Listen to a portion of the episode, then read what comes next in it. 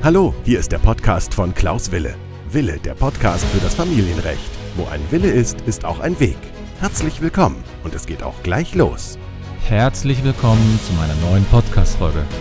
Mein Name ist Klaus Wille und ich freue mich, dass ihr dabei seid zu der Podcast-Folge Nummer 110 dieses Podcasts. Dieser Podcast heißt Wille, der Podcast für das Familienrecht und er ist nur für Interessierte des Familienrechts oder welche, die da sozusagen hineingezwungen wurden. Und heute geht es mal wieder um das Umgangsrecht. Und zwar geht es um die Frage, vor dem Ferienumgang ist nach dem Ferienumgang.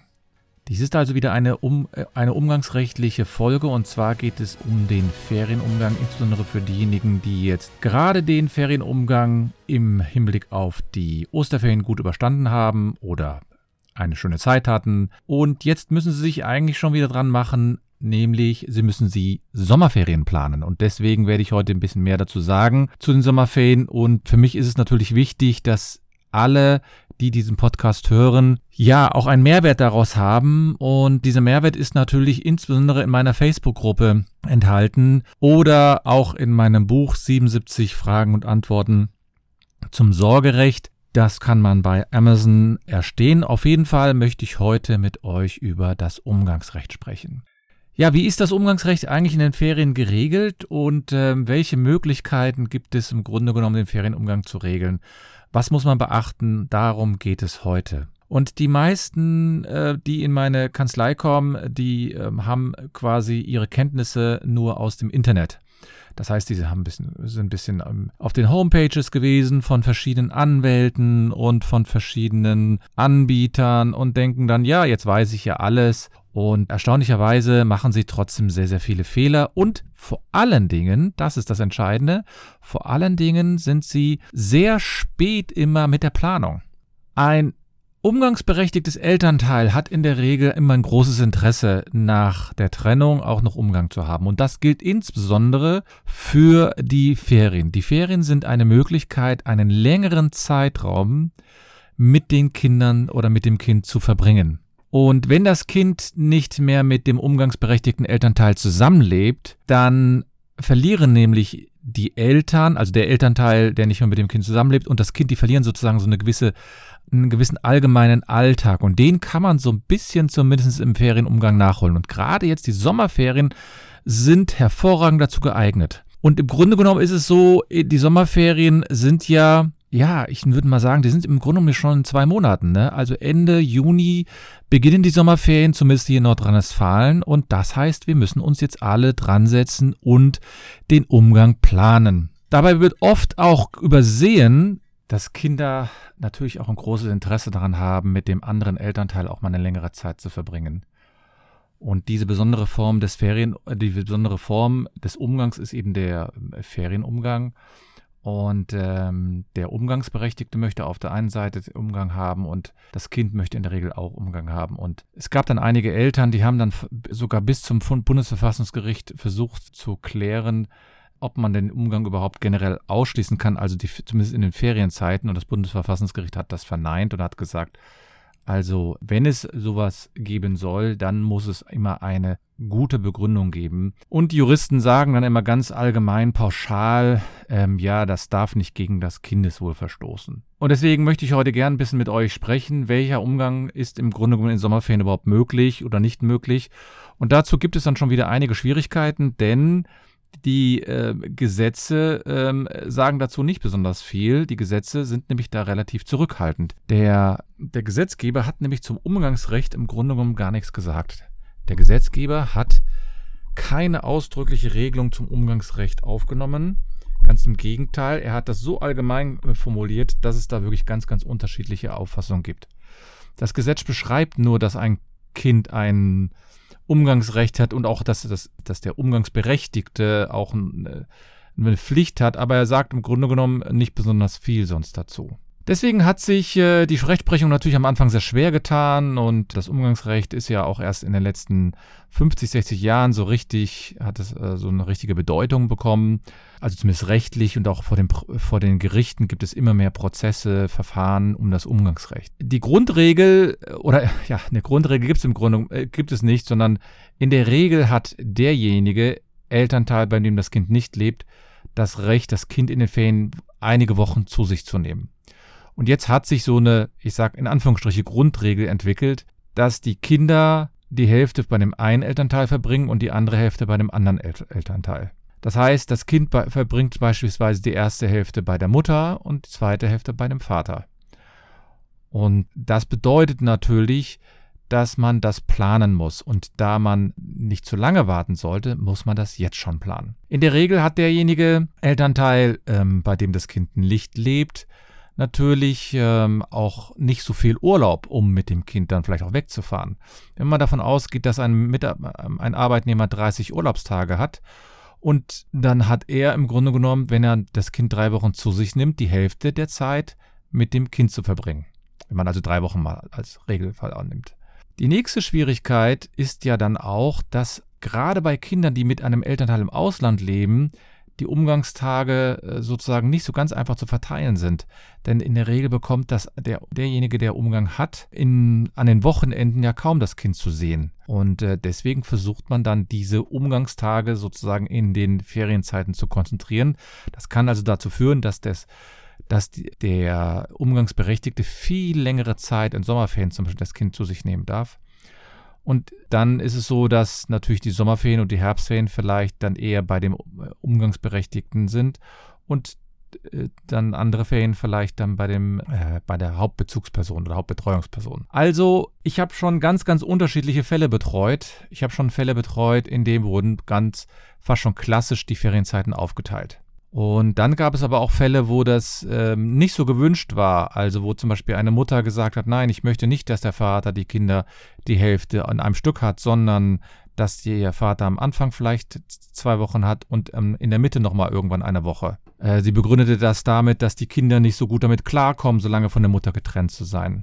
Oder es gab dann auch welche, die gesagt haben, ja, wir machen immer so eine ähm, wir machen so eine Aufteilung, äh, eine Woche, eine Woche, eine Woche. Das ist eher ungewöhnlich, aber es kam auch schon vor. Also es gibt da keine starren Regelungen und häufig wird dann auch darüber diskutiert, ja, wie ist das dann mit den Übernachtungen? Ne? Also wenn man so eine lange Zeit bei einem anderen Elternteil übernachtet, kann es natürlich dazu kommen, dass das Kind am Anfang vielleicht ein bisschen unruhiger wird.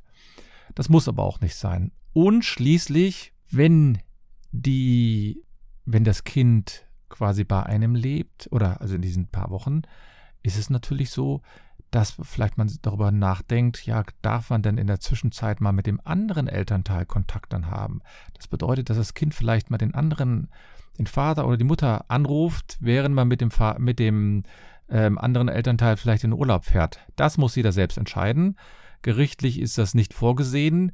Aber ich halte das immer für eine gute Regelung, denn wenn ich jetzt ganz normal in Urlaub fahren würde, dann würde ich natürlich, sehr, also wenn ich mit meinem Vater zum Beispiel jetzt alleine in Urlaub fahren würde, dann würde ich natürlich auch mit meinem äh, mal äh, sozusagen meine Mutter anrufen, wenn selbst also wenn mein Paar ist. Und ich halte das also für nicht besonders äh, klug, sozusagen das ganz abzuschneiden. Aber das, es gibt einige Kinder, die können vielleicht das nicht so gut ertragen, weil sie dann Heimweh bekommen oder so.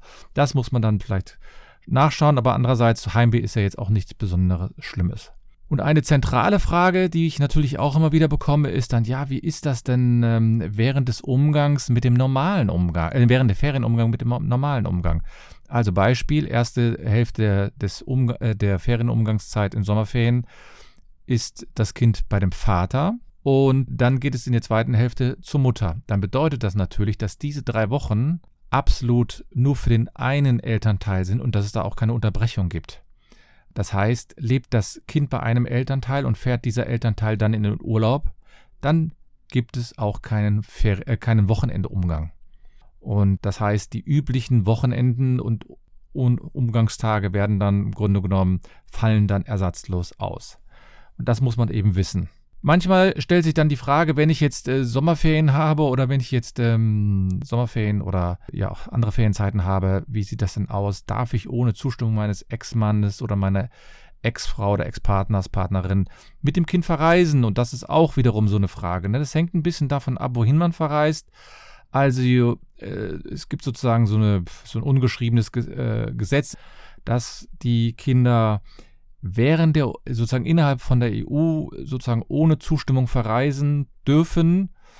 Aber bei einer Reise in ein weit entferntes außereuropäisches Land braucht man eine Zustimmung oder bei politischen Krisenzeiten, also jetzt natürlich Ukraine oder ähm, andere Länder, in denen es äh, bedauerlicherweise gerade Krieg gibt, da ist es so, dann darf man natürlich nicht ohne die Zustimmung des anderen in, äh, dort mit dem Kind hinfahren. Also zum Beispiel äh, die Zustimmung ähm, bei einer Reise von Kleinkindern nach äh, Katar war zum Beispiel mal äh, beurteilt worden und da hat das Oberlandesgericht, ist schon fast 20 Jahre her, aber gesagt, dass man hier eine Zustimmung braucht. Nach England braucht man dann keine Zustimmung oder ja, es gab dann mal die Frage, wie sieht das aus ähm, nach Kasachstan? Da hat das Oberlandesgericht Hamburg mal entschieden im 2011, dass man dafür eine Zustimmung braucht. Oder letztlich brauchte man eine Zustimmung für eine Urlaubsreise in die Türkei, wobei ich sagen muss, in der Türkei gab es damals, als die Entscheidung gefällt wurde, das war 2016, eben diese schwierigen Zeiten. Und ich weiß nicht genau, ob man das heute wiederum so entscheiden würde. Letztlich braucht man sowieso ähm, sehr viele Unterlagen. Also ich bräuchte zum Beispiel den Pass, wenn ich ins Ausland fahre. Ich bräuchte vielleicht die Krankenversicherungskarte. Ich bräuchte vielleicht eine Vollmacht, dass ich da auch mit dem Kind verreisen darf. Denn ähm, im Ausland kann ich das ja unter Umständen nicht nach nachweisen.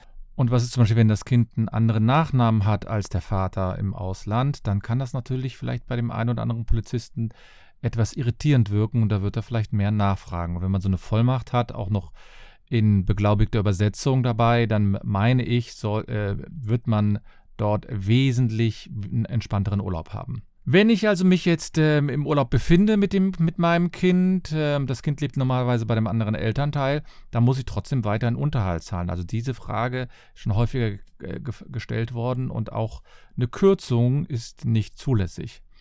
Der Umgangsberechtigte muss also weiterhin Kindesunterhalt zahlen. Ausnahmen kann es schon geben, wenn sich das Kind zum Beispiel ganz, ganz lange bei jemandem aufhalten würde, also mehrere Monate oder so. Aber das kommt ja relativ selten vor. Und schließlich muss man sich überlegen, ja, was mache ich jetzt eigentlich, wenn ich keinen Umgang habe mit dem Kind? Weil mir die äh, Mutter oder der Vater das verweigert. Also sprich, kann ich dann, welche Konsequenzen hat das dann? Dann muss ich natürlich zum Familiengericht gehen und deswegen mache ich die Folge ja auch jetzt schon, weil ich der Meinung bin, wenn man nämlich zu spät zum Familiengericht geht, dann sind die natürlich auch nicht besonders begeistert, denn jeder weiß, dass die Ferien, wann die Ferienzeiten sind. Und dann kann ich mich natürlich auch darum kümmern oder auch schon planen.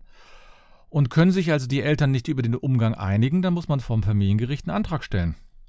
Und das dauert eben auch manchmal vier Wochen, sechs Wochen. Und deswegen rate ich immer, den Ferienumgang so früh wie möglich zu planen. Unabhängig davon äh, sollte man sich als Elternteil immer wieder überlegen, ob es nicht sinnvoll ist, hier eine einvernehmliche Umgangsregelung zu treffen. Ja, welche, wenn man aber jetzt schon eine Umgangsregelung hat, ich habe also, was ich vom Gericht mal mir eine besorgt und die, dann ist es natürlich so, dann habe ich da schon mal eine gewisse Sicherheit, aber wenn die Mutter oder der Vater das Kind dann nicht herausgeben, dann muss man unter Umständen auch wiederum ein Ordnungsgeld verhängen lassen. Aber Problem ist natürlich, dass, ich, dass der Umgang dann wahrscheinlich ausfällt.